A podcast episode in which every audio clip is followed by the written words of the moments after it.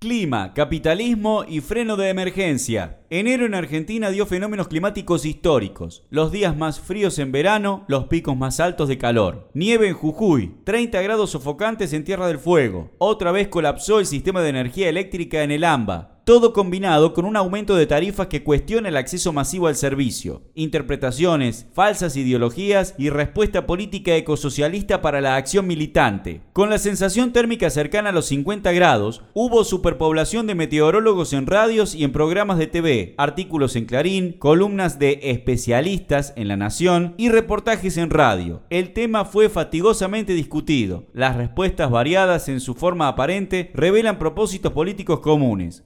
Responsable de la ola de calor fue la corriente del niño, se dijo. No llegó el frente frío del sur, afirmaron otros. Se trata de un desplazamiento anormal de calor, un episodio de tropicalización, se planteó también. Se nota un hilo conductor en este primer grupo de respuestas. Los factores que explican los eventos extremos del clima se limitan a una causa. Son fortuitos, episódicos, transitorios, excepcionales. También apareció el calentamiento global como factor. Y acá entraron a jugar meteorólogos y especialistas, presuntos, sobre la problemática del clima. Así, algunos explicaron que el fenómeno está asociado a un cambio relativo en la posición del Sol que irradia con más fuerza calor. Ningún análisis es inocente. Todos tienen deriva política, desprenden planteos sobre cómo encarar lo que se viene. Obviamente, si se trata de un fenómeno accidental, no hay más caso que la resignación cristiana, y en términos de estrategia capitalista, adaptarse al clima. Si es la posición del Sol el asunto, lo mismo, mitigar el impacto y adaptar las condiciones. Ninguna de esas variantes explica el fondo del problema ni el tamaño de la amenaza. Lo vamos a intentar en este artículo como una aproximación por lo menos. ¿De qué se trata el calentamiento global? El llamado efecto invernadero consiste en un mecanismo que regula el clima terrestre. Opera dejando pasar del Sol a la Tierra la radiación y reteniendo una parte del calor sobre la superficie mientras permite disipar el resto. Esa mecánica funciona en base a una mezcla de gases en la atmósfera que retiene parte del calor, aunque no todo. La sobreacumulación del CO2 impide que esa capa disipe parte del calor y retiene más de lo necesario, aumentando el llamado efecto invernadero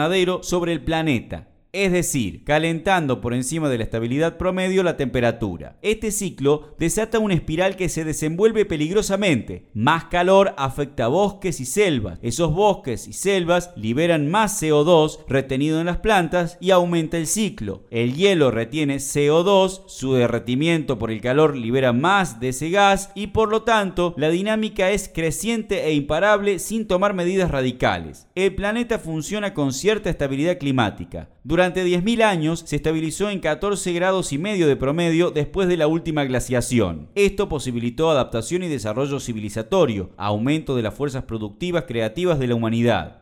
En los últimos 200 años, el aumento de la temperatura creció más que los 10.000 años anteriores a varios grados por encima del promedio de estabilidad. Ese periodo es coincidente con el desarrollo del capitalismo en su fase decadente, de sobreproducción e hiperconsumo, basado para su alimento voraz en una matriz energética asentada en combustibles de origen fósil, la causa principal de la emisión de gases de efecto invernadero. Wallerstein, en El capitalismo histórico, decía que los burgueses en el poder son como esos ratones que corren en la rueda cada vez más rápido, solamente para correr más rápido. Así es la dinámica del sistema, así su naturaleza esencial. Aprendices de brujo. El panorama de catástrofe no es nuevo ni sorpresivo. Los informes del GIEC, Grupo Intergubernamental de Expertos sobre Cambio Climático de la ONU, que sirven como base al debate de las cumbres climáticas, lo vienen alertando desde 1988. Lo que dicen es, a este ritmo la dinámica de eventos extremos más permanentes se consolida. Veranos sofocantes, lluvias que inundan por su patrón de comportamiento, tsunamis, etc. Hay un derretimiento acelerado de glaciares en los polos que provocan un doble efecto. Liberan CO2 y aumentan los niveles de agua comprometiendo costas habitadas por millones de personas. El 2030 requiere un 50% de reducción de emisiones de gases y para eso hay que empezar en 2020. El 2040 tiene que implicar una sustitución del 100% de fósiles por renovables. La contradicción es que el poder de decidir bajo las condiciones del capitalismo se concentran en la única minoría verdaderamente peligrosa, la representación política de las corporaciones y bancos, cuyo interés de clase es antagónico a medidas anticapitalistas requeridas con urgencia para responder al desastre. Por eso, en su inconsciencia de mandamases, tratan de ganar tiempo y huir hacia adelante. Transición energética, reconversión productiva y adaptación con sentido de clase. Hay que salir de los hidrocarburos. Hay responsabilidades diferenciadas según los países, pero la clave es salir, ir a energías limpias y renovables. Combinadamente, tomar medidas de reorganización productiva, económica, racionalizar desde el punto de vista del 99% la economía, planificar con democracia, producir lo que hace falta socialmente, reducir así la cantidad, el volumen material de lo producido, solo como deriva inmediata de abolir la anarquía capitalista. Democratizar la toma de decisiones, garantizar derecho a la información pública, la deliberación y la soberanía política de decidir todo. Garantizar reconversión productiva y profesional de la clase obrera con garantía estatal de continuidad salarial. Servicios públicos como derecho social, transporte y energía, públicos, estatales y con control de comités mixtos de trabajadores y usuarios. Esto supone expropiar sin indemnizar a todas las empresas. En definitiva, las medidas básicas en defensa social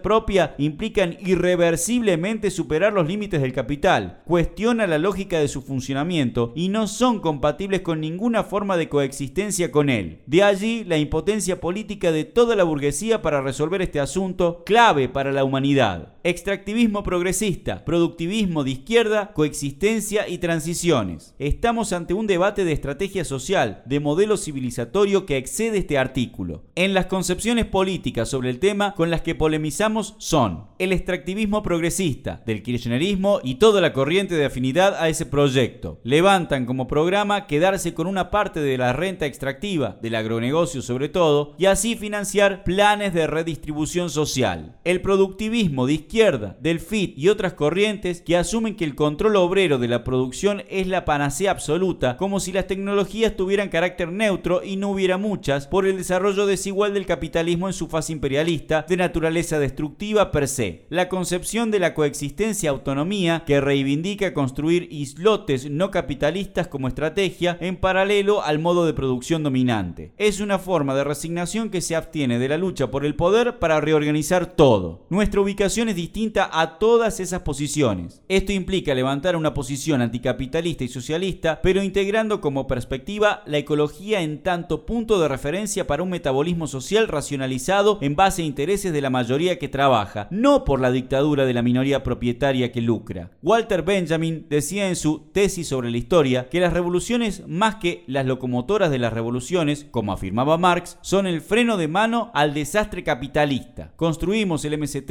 y activamos la red ecosocialista para contribuir a ese freno urgente en defensa propia y luchamos por el poder político para desmantelar la estatalidad capitalista y construir otra de transición, sin saqueo, depredación ni con perspectiva de colaboración internacionalista entre los pueblos.